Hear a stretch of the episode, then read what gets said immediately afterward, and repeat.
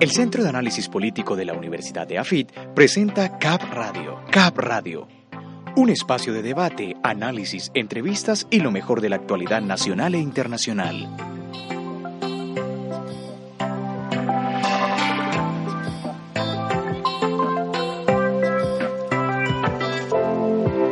Tres de la tarde, 10 minutos. Usted está en Cap Radio a través de acústica, emisora web de la Universidad EAFIT. Radio con Alejandra Pérez, Julián Mazo, Laura Pico, Rafael Mejía y José David Duque.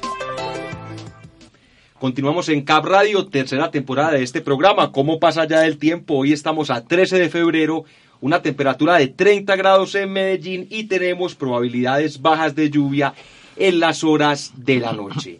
En cuanto a las efemérides, ¿qué ocurría un día como hoy, pero en la historia? Recordamos, estamos a 13 de febrero. En primer lugar, hay que comentar que hoy es el Día Mundial de la Radio. Sí, señores, Día Mundial de la Radio, lo cual nos alegra bastante porque precisamente estamos haciendo radio acá en Cap Radio, valga la pena la redundancia. Un día como hoy, pero en 1927, en el Valle del Cauca, se fundaba el Club de Fútbol América de Cali el equipo de uno de los integrantes de esta mesa de trabajo. Ya en 1945 y durante la Segunda Guerra Mundial, los aliados, es decir, la Unión de Repúblicas Socialistas Soviéticas, Estados Unidos y la Gran Bretaña, además de China, realizaban el mayor ataque aéreo de esa confrontación contra Dresde, una ciudad de Alemania. En 1990, en el marco de la reunificación, las dos Alemanias llegaban a un acuerdo para volverse a unificar.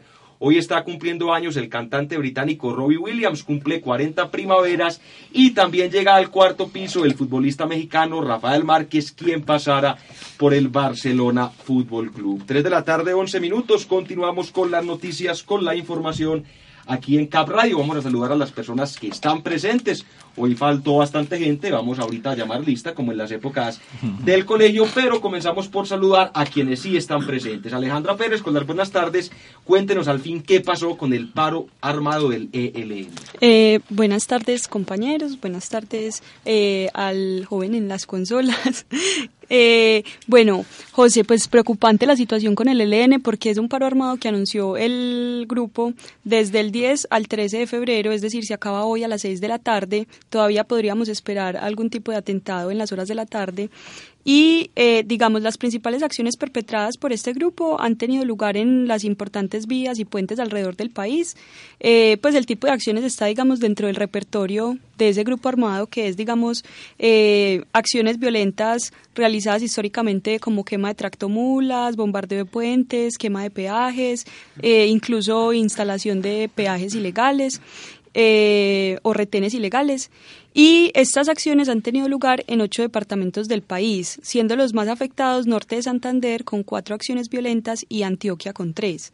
En el pues también me parece importante como señalar que el Ejército eh, Nacional ha tenido como una accionar bastante sobresaliente y es que ha neutralizado dos eh, posibilidades de activaciones de bomba en dos eh, puntos del país y yo creo que eso es muy rescatable, pues no vencerlos en combate, sino con inteligencia, me parece muy, muy impresionante. Eh, bueno, y esta situación, digamos como es de esperar, se ha paralizado todo el país y en, en ciudades como Bucaramanga, Buenaventura, Cúcuta, se han suspendido la venta de peajes. Eh, bueno, y finalmente, por cuenta de este paro, la Fiscalía General logró que varios jueces emitieran el lunes 21 órdenes de captura contra los jefes de la guerrilla, entre ellos cinco miembros del Comando Central.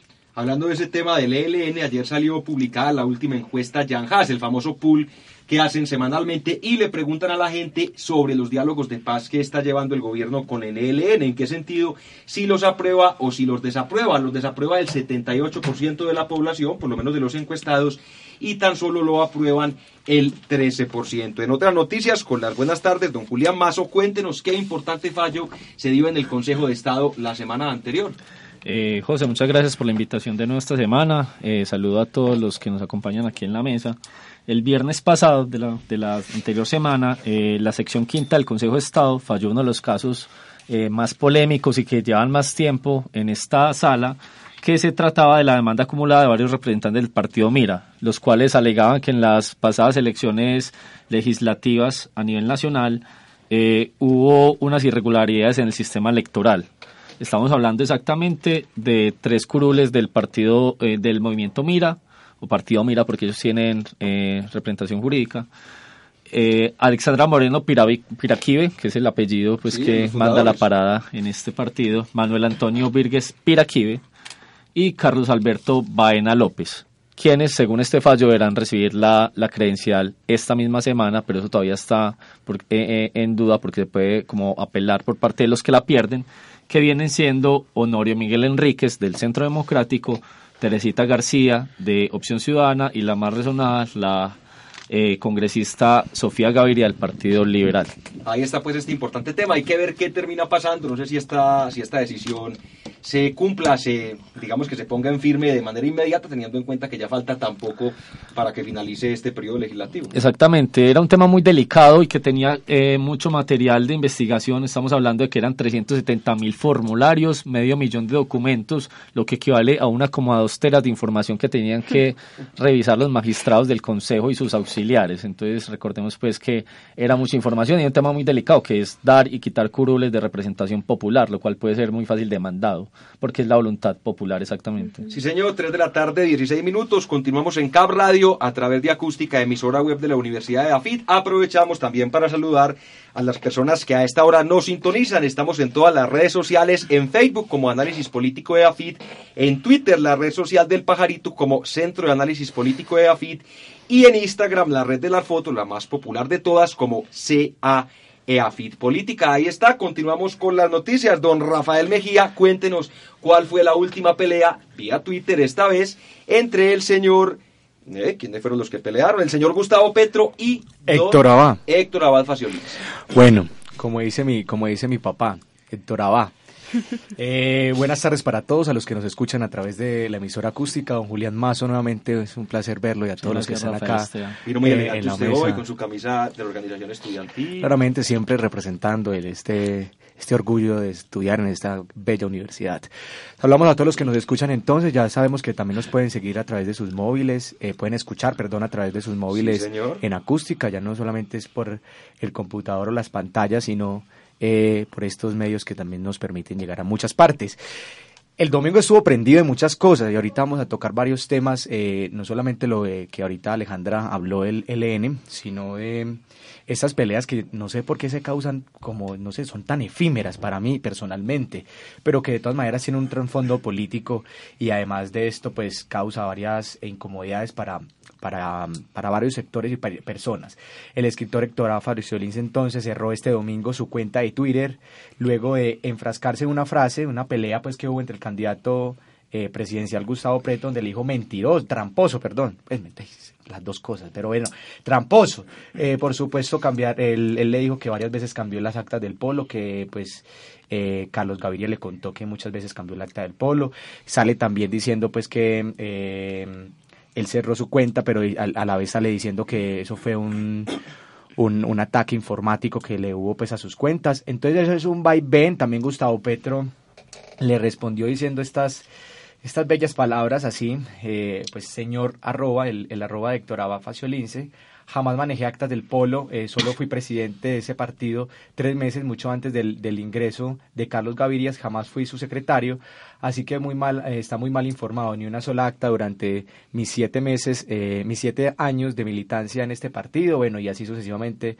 Se han tirado, se han tirado y han tirado. Entonces yo creo que es una noticia que independientemente de lo que está pasando es clave para este panorama político. No sé si también por la agresiva subida que tiene Gustavo Petro en las encuestas, pues ha pasado todo esto. Bueno, eso hay, hay, que, hay que medirlo también en, en otros estudios, pero yo creo que son eh, peleas efímeras y que seguimos cayendo en la misma trampa. No, no sigamos cayendo en la misma trampa de lo de siempre. Y lo peor, Rafa, es que la próxima semana, el próximo domingo, con toda seguridad que tendremos otra pelea en Twitter, en redes sociales, entre algún candidato, algún periodista o entre los mismos candidatos, porque también es el caso. Hubo una muy parecida también en la semana donde el ex procurador destituido, Alejandro Ordóñez, y candidato presidencial, eh, montó un tuit criticando a Claudia López y Angélica Lozano por su influencia en la niñez. No, y, a través de los desfiles. Entonces hubo también una enfrascada pelea ahí entre pero también, Pero exactamente fue en, Facebook también donde se, desde donde se originó la noticia. Ahí está, 3 de la tarde, 20 minutos. Continuamos en Cap Radio. A esta hora saludamos a doña Laura Pico, talento de Urabá para el mundo, quien nos va a hablar de la migración venezolana. Eh, hola, ¿cómo están a todos? Eh, un saludito, qué pena por llegar a esas horas. No hay problema. Sin embargo, una noticia importante, la cual quiero compartir con ustedes y todos los oyentes, es que sigue subiendo los índices o los indicadores de, migras de, de, de venezolanos que están migrando a Colombia. Eh, muchos dicen que va la cifra en 500 mil en adelante, pero yo creo que se triplica. Eh, esta, esta migración venezolana creo que eh, hay que tener, eh, hay que estar muy atentos eh, sobre, bueno, yo sé que el gobierno lo está, pero eh, también el tema de ciudadanía, ser, tratar de, de acogerlos la mejor forma posible, porque si, si llegamos y decimos como hay, como la cantidad de de campaña política que ciertos grupos están eh, ciertos partidos, grupos no, ciertos partidos están utilizando y es que nos vamos a convertir como Venezuela, entonces de ahí de alguna forma también se está generando una xenofobia hacia el venezolano que llega acá. Ahí está la información, la noticia de Laura Pico, 3 de la tarde, 20 minutos. A esta hora vamos a comentar un poco lo que es nuestro tema central el día de hoy, que tiene que ver con la decisión de la FARC la semana pasada de suspender temporalmente sus correrías políticas. Esto teniendo en cuenta los sabotajes sufridos tanto en la ciudad de Cali como en Armenia, capital del departamento del Quindío. No sé, quisiera saber su impresión sobre esta noticia, Alejandra. Eh, Alejandro, tengo aquí un problema técnico, te voy a contestar yo, José, mientras tanto.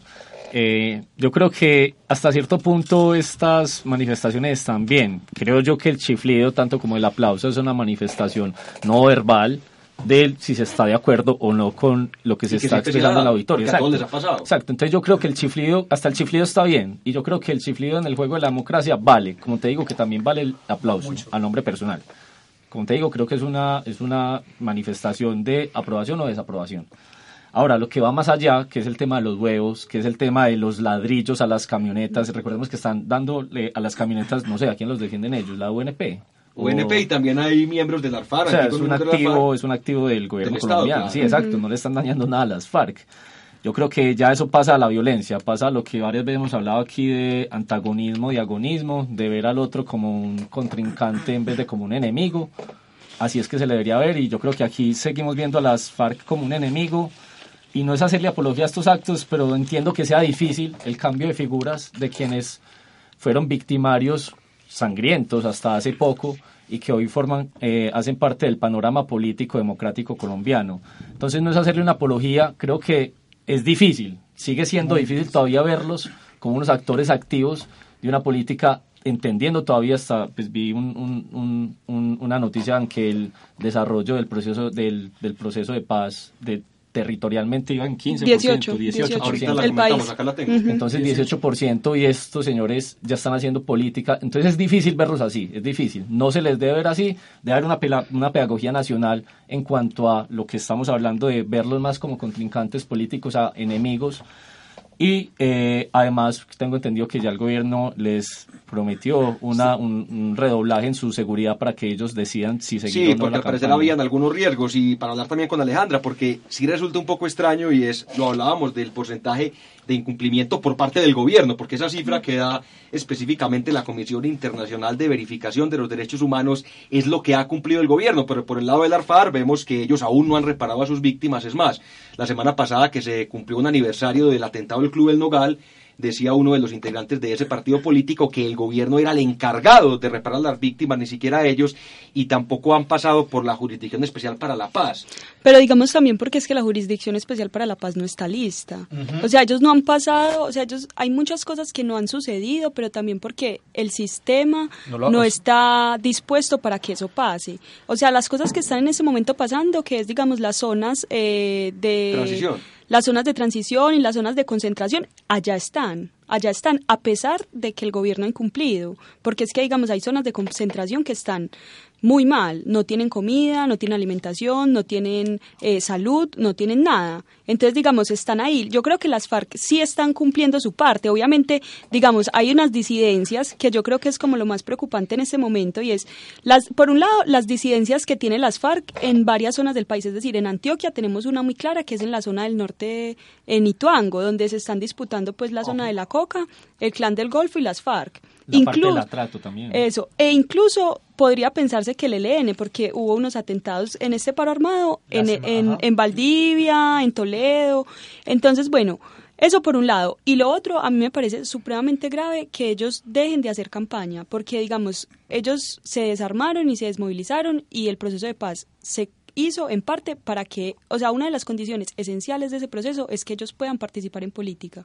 O sea, ellos dejaron las armas, o sea, ellos, digamos, hubo una dejación de armas porque iban a participar en política y yo creo que nosotros como sociedad es supremamente difícil. Es decir, a mí tampoco me alegra, pues a mí me parece una sensación muy extraña, pero yo creo que esa, esas personas si están ahí en el marco de la democracia, tienen que competir en las condiciones de la democracia y las condiciones de la democracia no son las condiciones de la violencia.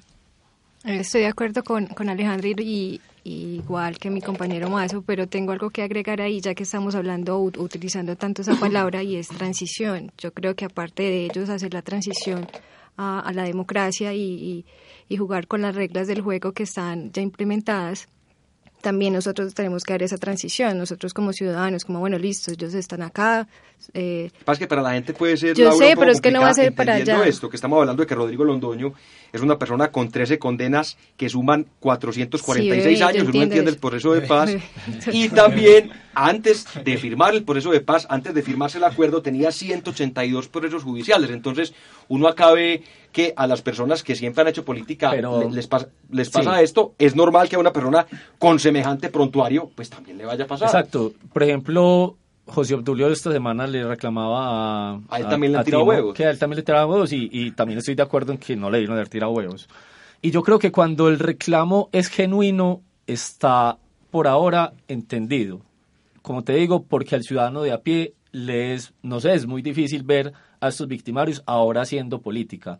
Pero lo que se está viendo y lo que se está investigando es que estas manifestaciones ya están siendo sistemáticas y coordinadas, por así decirlo. Se, le, se veía varios líderes políticos, incluso con camisas de campaña, aspirando a, a una plaza en el Congreso, eh, eh, liderando estas manifestaciones contra ellos. Entonces ahí es donde viene más el reclamo, yo creo, y es ustedes mismos que aspiran a hacer política, que están haciendo mismo política, deben entender esta transición, mientras que el ciudadano de pie, cuando se exacerba o cuando le nace esto, eh, genuinamente, como digo, es medianamente entendible en ese momento porque, como bien apunta Laura, es un proceso de transición. Ahora, lo que investiga la Fiscalía es lo sistemático que estaban haciendo.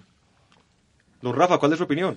Bueno, no, yo creo que eh, pues, las opiniones ya, ya para no ser eh, como repetitivo con lo mismo, yo creo que el país, o sea, es ya es muy bueno que ya la, las FARC, como lo veníamos diciendo en el programa pasado, tenga una cara política, pero últimamente, y lo venimos eh, ratificando con todos los hechos, Colombia no está preparada en estos momentos para que ellos puedan estar en la calle y pues y pues estén haciendo campaña política. Es más, si para los políticos eh, en estos momentos es, es difícil por las acusaciones que les tiran de corruptos, de esto y lo otro, imagínese usted para, para, para estos señores. Yo que he estado en ese, en ese rodeo político, eh, en la calle, pues exactamente, es muy, es muy complejo uno a veces entender por qué la gente se, se desespera y, y pues grita y hace de todo, pero yo creo que es la misma es la misma respuesta de lo que venimos de lo que viene pasando en Colombia es la misma esa, esa, ese mismo odio ese mismo resentimiento a todo lo que ha venido pasando y los sapos no se los van a tragar en la calle la gente no se los va a tragar en la calle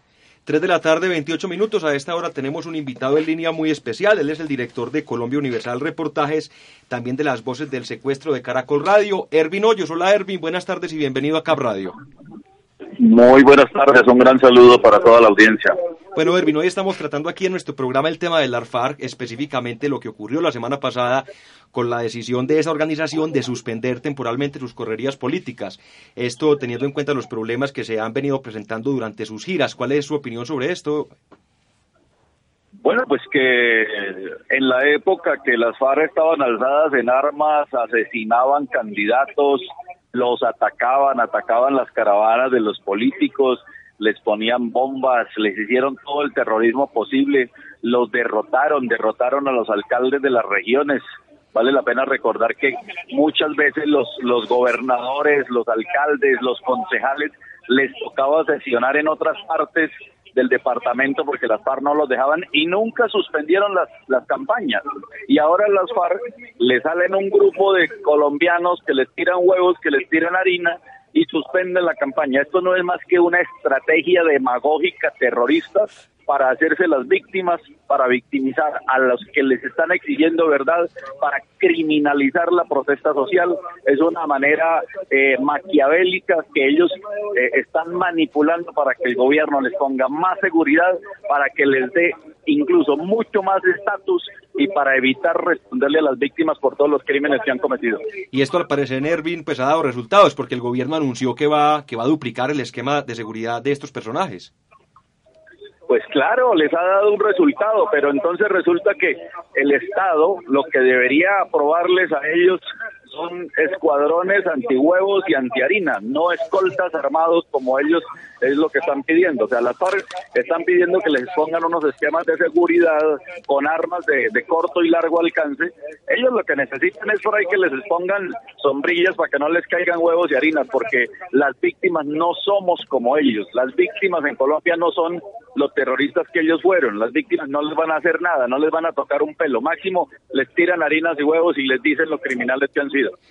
Bueno, Ervin, ayer se conoció un informe de la Comisión Internacional de Verificación, esto de los derechos humanos en Colombia, donde habla, dice que el gobierno tan solo ha cumplido en un 18.5% con el acuerdo logrado en La Habana. Por el lado del ARFAR, ¿usted cómo ve el cumplimiento de este grupo con esos acuerdos? Bueno, eso en gran parte es verdad. El gobierno no le ha cumplido porque este gobierno lo único que le interesaba a Juan Manuel Santos era asegurar el premio Nobel. Ahorita no les interesa ya cumplirles, ya ellos saben que van de salida, le van a dejar esa papa caliente al nuevo gobierno, al que llegue, toda la implementación y el cumplimiento se lo van a descargar al nuevo gobierno sin importar quién sea. Eso es lo que están buscando.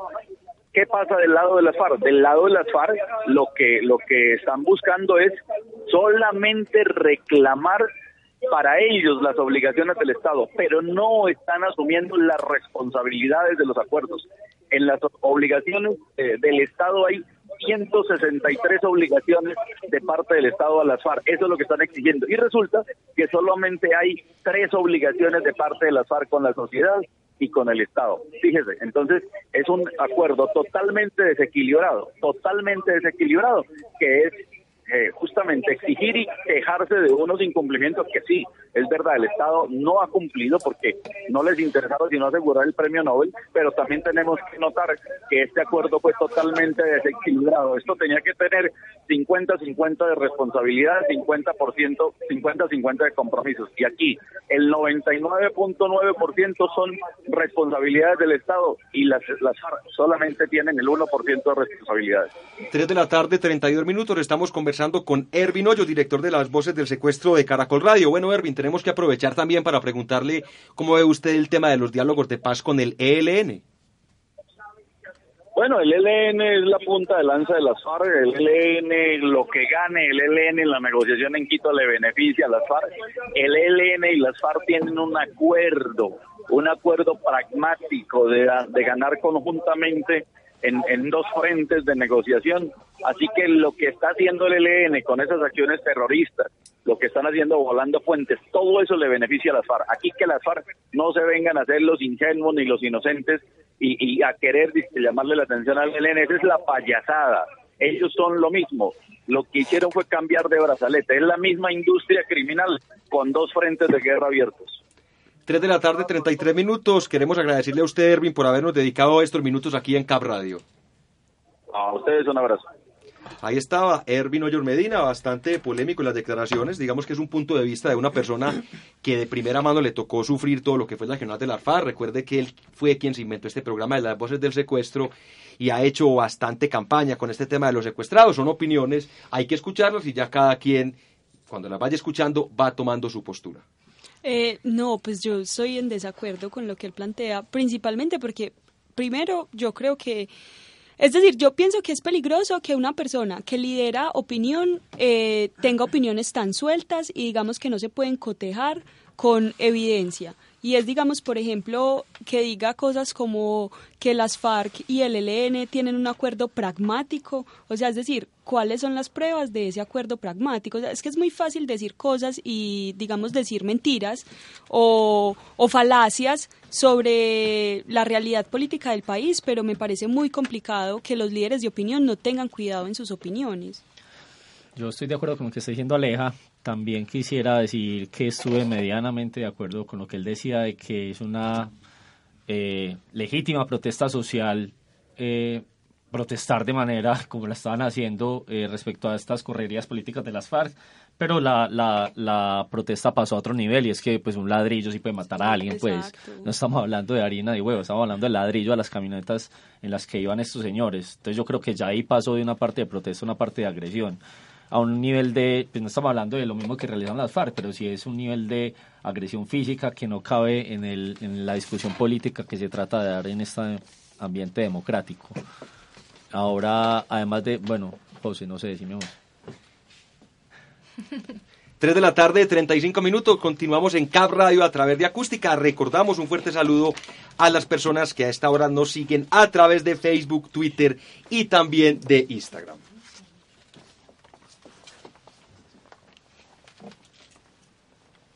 Bueno, continuamos, ahora vamos con una nueva sección, ya la tuvimos el semestre pasado, pero esta vez nos vamos a estrenar lo que tiene que ver con los alumnos acá en el, en el, en la, en Cap Radio que nos acompañan de nuestra espectacular cabina remodelada, quedó muy bonita, equipos digitales de última tecnología y estamos con tres estudiantes de la materia gobierno local del profesor Pablo Zapata, ellas son Valeria Muñoz, Juliana Zuluaga y por acá tengo el nombre de nuestra otra invitada del día de hoy, Isabela, Isabela Villanueva, que nos van a hablar de una noticia y la van a relacionar con los temas tratados en esa asignatura. Hola Isabela, con las buenas tardes, cuéntenos de qué nos va a hablar el día de hoy. Hola, buenas tardes, mi nombre es Isabela. Hoy les quiero mencionar una noticia que me pareció muy relevante, sobre todo el día de ayer, que fue que en Medellín 8 de cada 10 personas detenidas quedan en libertad. Aproximadamente 18 mil capturas que se hacen en semana el 80% quedan en libertad. La justificación que se lleva dentro de todos estos espacios se da porque simplemente no son eh, crímenes que tienen algún tipo de, de peso frente a la fiscalía porque no tuvo ningún agravio frente a otro ser humano. Entonces simplemente porque se robó un celular, o porque se robó una bicicleta, es simplemente el fiscal no le da peso, ya que dentro de todos estos espacios se le da más que todo visión es al objeto que se robó y no realmente si tuvo eh, recaída en otra vez y cuando los dejan libres porque no tienen peso, entonces se empezó a hacer como un estudio de realmente cuáles son las falencias y cuáles son los vacíos que se están encontrando dentro de todo esto, porque son eh, cifras aproximadamente del 80% semanales, que son bastante grandes. Dentro de la materia que tenemos en gobierno local, eh, nos llama mucho la atención sobre todo la coordinación, la coordinación entre los actores, la coordinación que hay dentro de las mismas instituciones, las cuales no permiten que claramente se haga como efectivo todo el sistema jurídico. Es decir, encontramos, Isabela, una falta de coordinación entre las diferentes entidades de policía, o entre las personas encargadas de manejar el orden público de la ciudad. Sí, no solamente entre eh, las personas encargadas, ya que también es un tema que tocan dentro de la noticia, debido a que dentro de la misma noticia dicen que muchas de las falencias que se dan es que las personas que están capturando en estos momentos la policía son personas eh, habitantes de la calle, solamente con el hecho de justificar el número que le piden eh, estas instituciones a los mismos policías para justificar qué están haciendo durante sus días.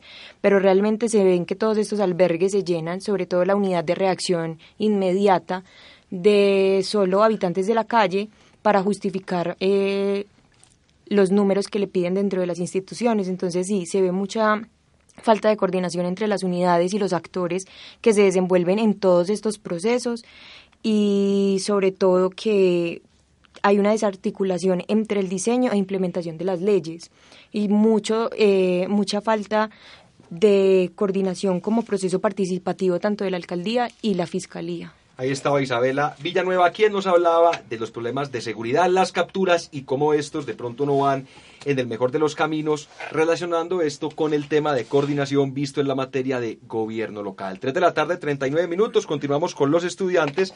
Vamos a conversar ahora con Juliana Zuluaga y con Valeria Muñoz, quien nos van a hablar de otra noticia. Juliana. O Valeria.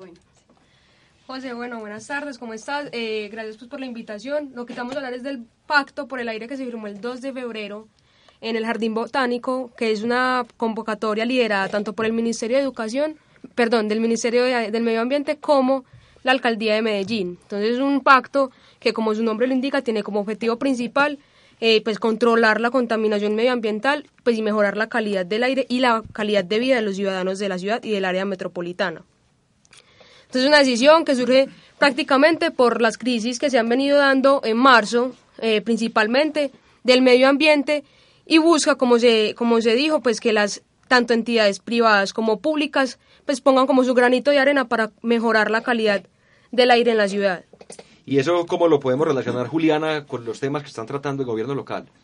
Bueno, pero eh, te cuento primero que esto no es una iniciativa eh, voluntaria y desinteresada de las partes, sino que se enmarca, como les decía Valeria, en una problemática que es una crisis repetitiva que viene experimentando el Valle de Aburrá desde el 2015, pero puntualmente el 2016 es cuando la crisis pues se agrava. La famosa contingencia ambiental. Contingencia ambiental, exacto, que sucede en los meses de marzo, abril y en los meses de octubre y noviembre, que es digamos cuando se da ese cambio de una época seca a una época lluviosa y las nubes pues se forman muchas nubes en la parte baja y no deja salir pues esa contaminación. Eh, digamos, esta contingencia dio paso a la creación de, del POECA, que es un plan, digamos, un protocolo para responder a estas contingencias ambientales. Y de ahí se comenzó a hablar en la necesidad de otro plan, que es el PIGECA, que es un plan nuevo, que aún está un poco, digamos, no claro en las estrategias, tiene los ejes y tiene los pilares fundamentales de cómo va a funcionar, pero no está muy claro en las estrategias. ¿Qué podemos hablar de esta situación? Es una situación de coordinación, porque vamos a ver que son 66 entidades que se pusieron en la tarea, que se pusieron en la tarea de crear un pacto para mejorar la calidad del aire, tanto entidades públicas como entidades privadas, y poner a 66 eh, instituciones diferentes, de diferente índole, intereses diferentes, a trabajar y juntos, pues apuntarle a ese interés general, eh, pues es algo que de entrada pues sorprende. ¿cierto? La voluntad política y la voluntad social que hay ahí. Entonces, por ese lado podríamos relacionar de pronto en la noticia con los temas que ustedes están viendo en clase. Sí, José, pero como respecto a lo que decía Juliana, o sea, hubo, hubo una coordinación mínima, de, hubo conversación entre las entidades, pero algo que cabe señalar ahí al respecto es que no hubo una construcción de consenso ni negociaciones entre las entidades tanto públicas como privadas. Entonces hay superposición de políticas, de estrategias que vale la pena como rescatar del pacto, porque si bien esta es una estrategia en una política pública, pues como no permite de alguna manera que se lleve a cabo de una manera más eficaz o ágil, sino que muchas de las entidades como que tienen los mismos pues, los mismos objetivos y no conversaron entre sí para crear un consenso y eso da cuenta de que la coordinación que hubo no fue muy alta o mayor, sino fue más bien como un nivel mínimo de coordinación entre las entidades. Ahí estaban los estudiantes de gobierno local. Hoy nos acompañaron Valeria Muñoz, Juliana Zuluaga y también Isabela Villanueva. Isabela, Juliana, Valeria, muchas gracias por haber venido aquí a Cap Radio y siempre estos micrófonos estarán abiertos para cuando nos quieran comentar alguna noticia o porque no quieran venir también a participar de este espacio. Listo, muchas gracias, por la invitación. gracias. 3 de la tarde, 42 minutos. Nosotros continuamos en Cap Radio y vamos con nuestra nueva sección, Construcción de Paz desde la Periferia. Hoy nos acompaña Saúl Franco, la semana pasada fue Samara Miconta. ¿Y de qué nos va a hablar hoy, don Saúl? Bueno, muchas gracias pues por, por este espacio y esta nueva sección. Eh, hoy vamos a hablar de una experiencia en la Comuna 8, exactamente en los barrios La Sierra de Villaturbay y Villa Lilian, parte alta. Eh, se trata de una agencia de fomento a la lectura que, que crea espacios no convencionales con aliados, con profesores, con madres comunitarias que hacen, eh, que tienen al cuidado a, algunos niños y pues obviamente los profesores y ellos lo que hacen es dotar estos espacios de libros y también los acompañan con programas de promoción y animación a la lectura. Entonces, ellos construyen paz desde la periferia, desde estos actos, digamos que sencillos, eh, que, que representan también una apertura para, las, para que estas personas, estos habitantes, puedan leer. Y es muy importante eh, que puedan acceder a buena literatura. Es una forma también de conocer otros mundos, otros referentes, otras historias y tal vez a las personas que, que hacen estos actos eh, violentos contra los que no piensan igual, yo creo que les hace falta un poco más de leer. Entonces, escuchemos a Diego Martínez de la Agencia de Fomento Luna Roja, que nos cuenta. Hola, mi nombre es Diego Martínez Zapata, soy agente de Fomento a la Lectura en nuevos formatos de la Agencia de Fomento a la Lectura Luna Roja. Nuestro trabajo es crear y fortalecer espacios de lectura y fomentar el hábito lector entre los habitantes de los barrios La Sierra, Villaturbay y Villa Lilia Parteal. Nosotros trabajamos en alianza de los profesores, madres comunitarias y líderes que se preocupan por la educación y la cultura. Nosotros construimos paz con nuestra iniciativa porque permitimos que los usuarios, quienes no tienen cómo ni saben qué libro comprar, tenga las mismas posibilidades de lectura que cualquier persona que sí puede comprarse un libro o tiene quien se lo preste. Esto sin mencionar todos los aportes que trae la lectura al desarrollo personal y bajo nuestras dinámicas también aportamos al tejido social y a los imaginarios colectivos. Hola, mi nombre es John Freddy Ahí estaba, eh, Hola, mi nombre. Ahí estaba Diego Martínez de, Luna Roja eh, contándonos en, qué, en cómo aportaban para la paz. Bueno, ahí está Saúl Franco, quien nos habló hoy en nuestra sección Construcción de Paz desde la periferia. Dos de la tarde, 45 minutos. Nosotros continuamos en Cap Radio y vamos a saber cuál es la cifra de la semana. Doña Laura Pico. Le regaló el doña. Eh... Señorita Laura Pico. sí, señorita. Laura, Laura. O Doña Pico. Ah, ya. Eh, bueno, eh, la cifra que les traigo el día de hoy es, está relacionada con el turismo. Según el Ministerio de Comercio, eh, el año pasado llegamos a más de 6.500, eh, 6.500.000 turistas en el país, eh, superando en un 150% la cifra del 2010. Miremos qué estaba pasando en el 2010 en Colombia. Eh, digamos que de alguna otra forma el posconflicto a pesar de que está cojeando o, ahí va lentamente, pero o, pues hablando desde la parte de los beneficios que puede traer la paz, eh, a Colombia está el tema del turismo y, el comercio. Todavía muy lejos de los países que más visitantes reciben. En estos días estaba buscando la cifra. El país con más visitantes es Francia. Recibe alrededor de 80 millones de habitantes, muy de cerca Estados Unidos con 75 y también está por esos lados España. En nuestro continente lideran esa tabla México, Argentina y también Brasil. Pero al igual que el crecimiento del PIB, o el crecimiento de las economías, si uno se mira en comparación porcentual, eh, crecimos mucho. A la, eh, en comparación del año pasado, el crecimiento mundial estuvo en un 4%, el crecimiento del turismo. El crecimiento de Colombia, como bien lo apuntó Laura, en términos ya porcentuales fue del 12%. Entonces mira que sí estamos avanzando mucho. Claramente esto se debe pues al, al, proceso de paz. Sí, la, imagen sí la imagen que está teniendo el país, eh, entrar a la OCDE también pues es lo que está liderando el ministro de Hacienda. Entonces yo creo que sí estamos pocos, pero porque estamos muy rezagados, José. Pues claramente, eh, y, es un estigma que también vive el colombiano. Si a usted dicen querés ir a Siria, pues ¿qué decís? No, pues que va a ir uno allá. Así deberían decir, así deberían decir de Colombia, no sé, en los noventas. Entonces yo creo que también es un rezago, claramente que nos lleve tanta ventaja a Latinoamérica a países pues como Francia.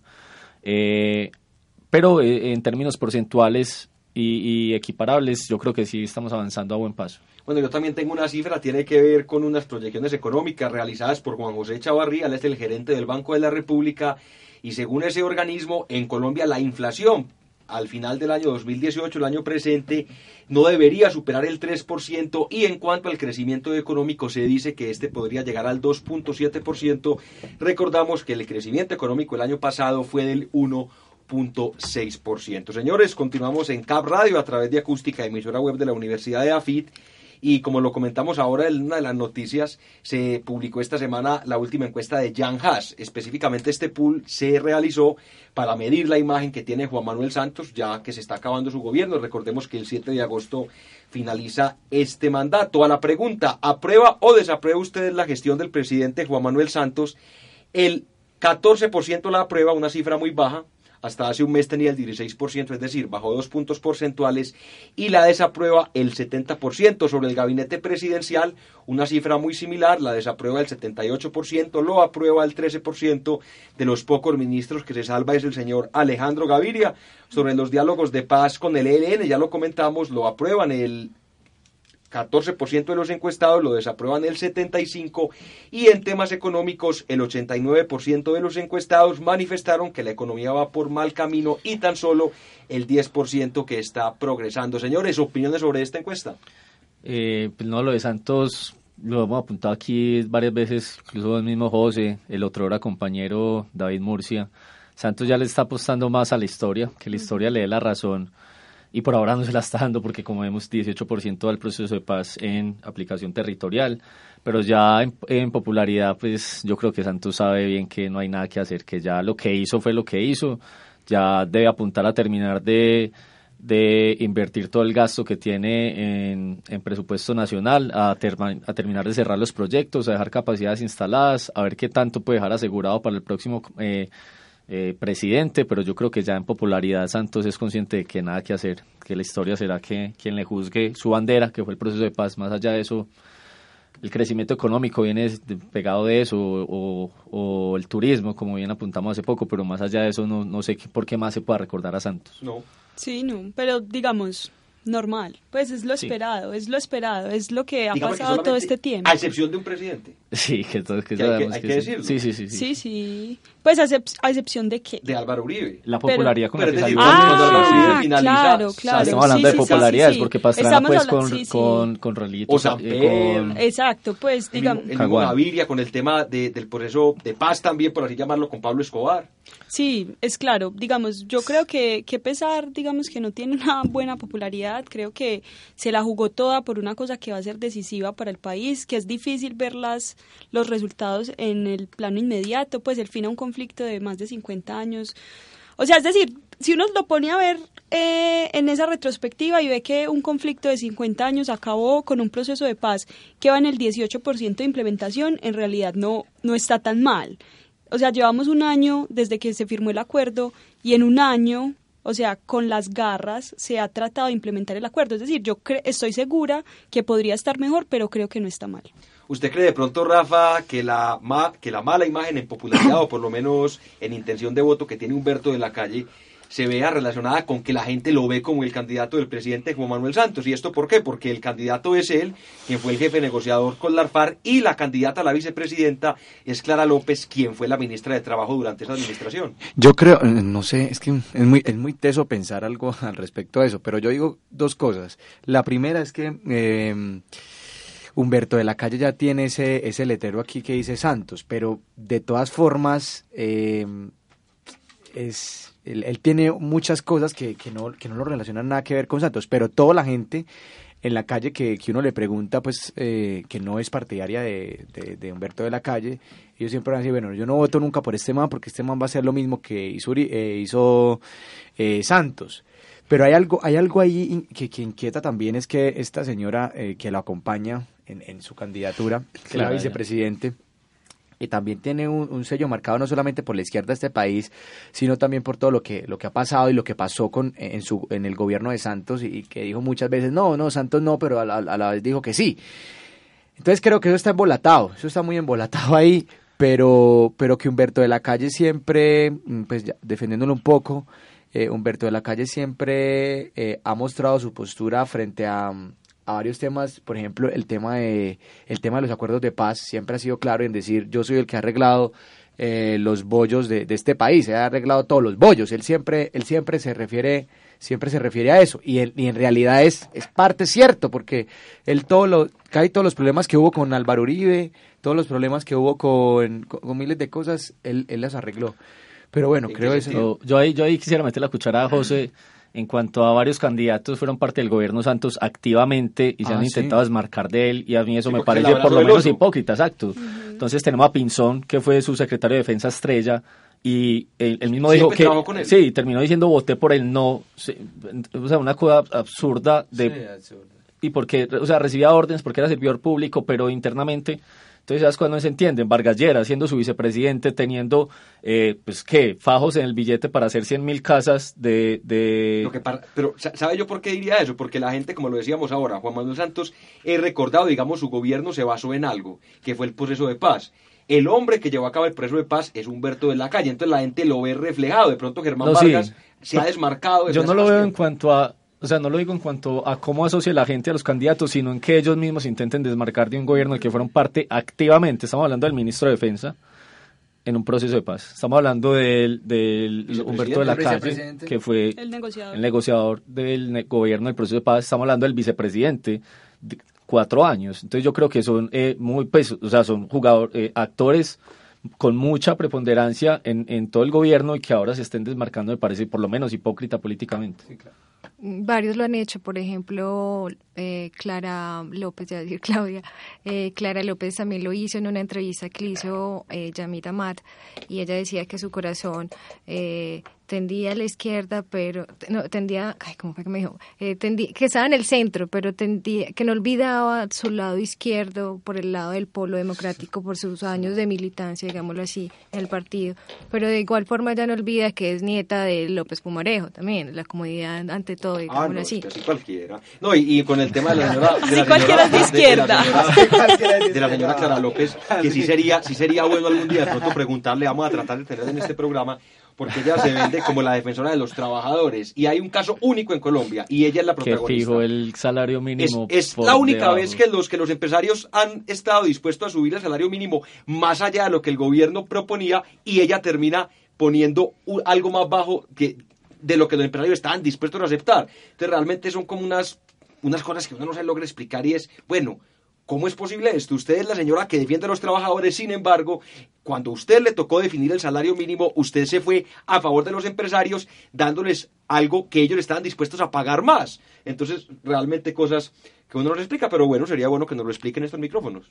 Pues sí, yo digamos, yo me siento muy triste por la campaña del doctor Humberto de la Calle porque me parece que va, va hacia abajo. Va hacia abajo. Y es muy triste porque creo que es el candidato el mejor candidato en este momento.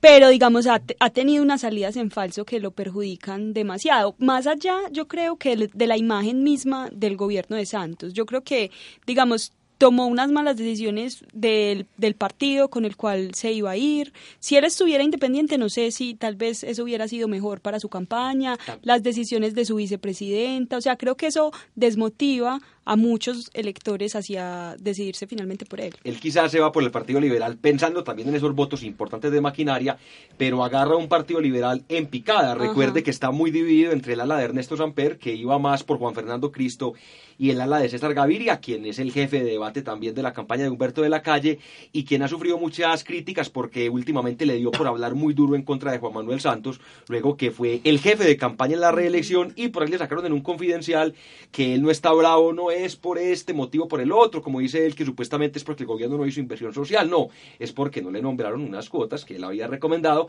para algunas entidades públicas. Entonces ahí se va destrabando el famoso teje-maneje de la política. Tres de la tarde, 57 minutos, se nos está acabando el tiempo. Hoy tuvimos un programa muy especial, conversamos sobre la decisión de las FARC de suspender temporalmente sus correrías políticas, hablamos con Ervin Hoyos, una opinión muy crítica sobre lo que es este proceso de paz, también tuvimos nuevamente la sección de los estudiantes en la carrera y nos acompañó el señor Saúl Franco con construcción de paz desde la periferia. Don Rafael, un placer haberlo tenido aquí, feliz tarde.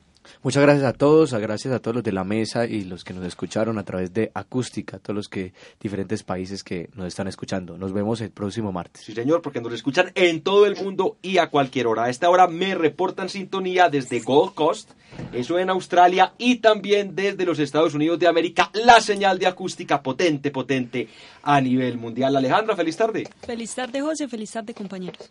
Don Julián, una feliz tarde. Muchas gracias por la invitación, a todos en la mesa, en los controles y saludos a Verónica a la hora de su examen de estadística y a Manuel, pro hombre Río Negrero. ¿El señor Manuel Naranjo? Emanuel. No, no, no. no ah, otro, un, hombre, un hombre importante. Pro, hombre Río Negrero, pero con este el poder allá, sí. Laura, feliz tarde. Eh, feliz tarde y nos vemos dentro de ocho días. Así es. Escuchamos, perdón. y también nos vemos en la radio, también nos vemos, también aprovechamos nuevamente para festejar a todas las personas, para felicitar. Cap Radio desde Rusia, muy pronto. para que estén pendientes de todo. Vamos a tener enviados, pero eso será en Desde la Banca, enviados especiales en vivo y en directo. Señores, nosotros nos reencontramos dentro de ocho días a la misma hora, en la misma emisora Cap Radio. Chao, chao. chao. El Centro de Análisis Político de la Universidad de AFIT presenta CAP Radio. CAP Radio. Un espacio de debate, análisis, entrevistas y lo mejor de la actualidad nacional e internacional.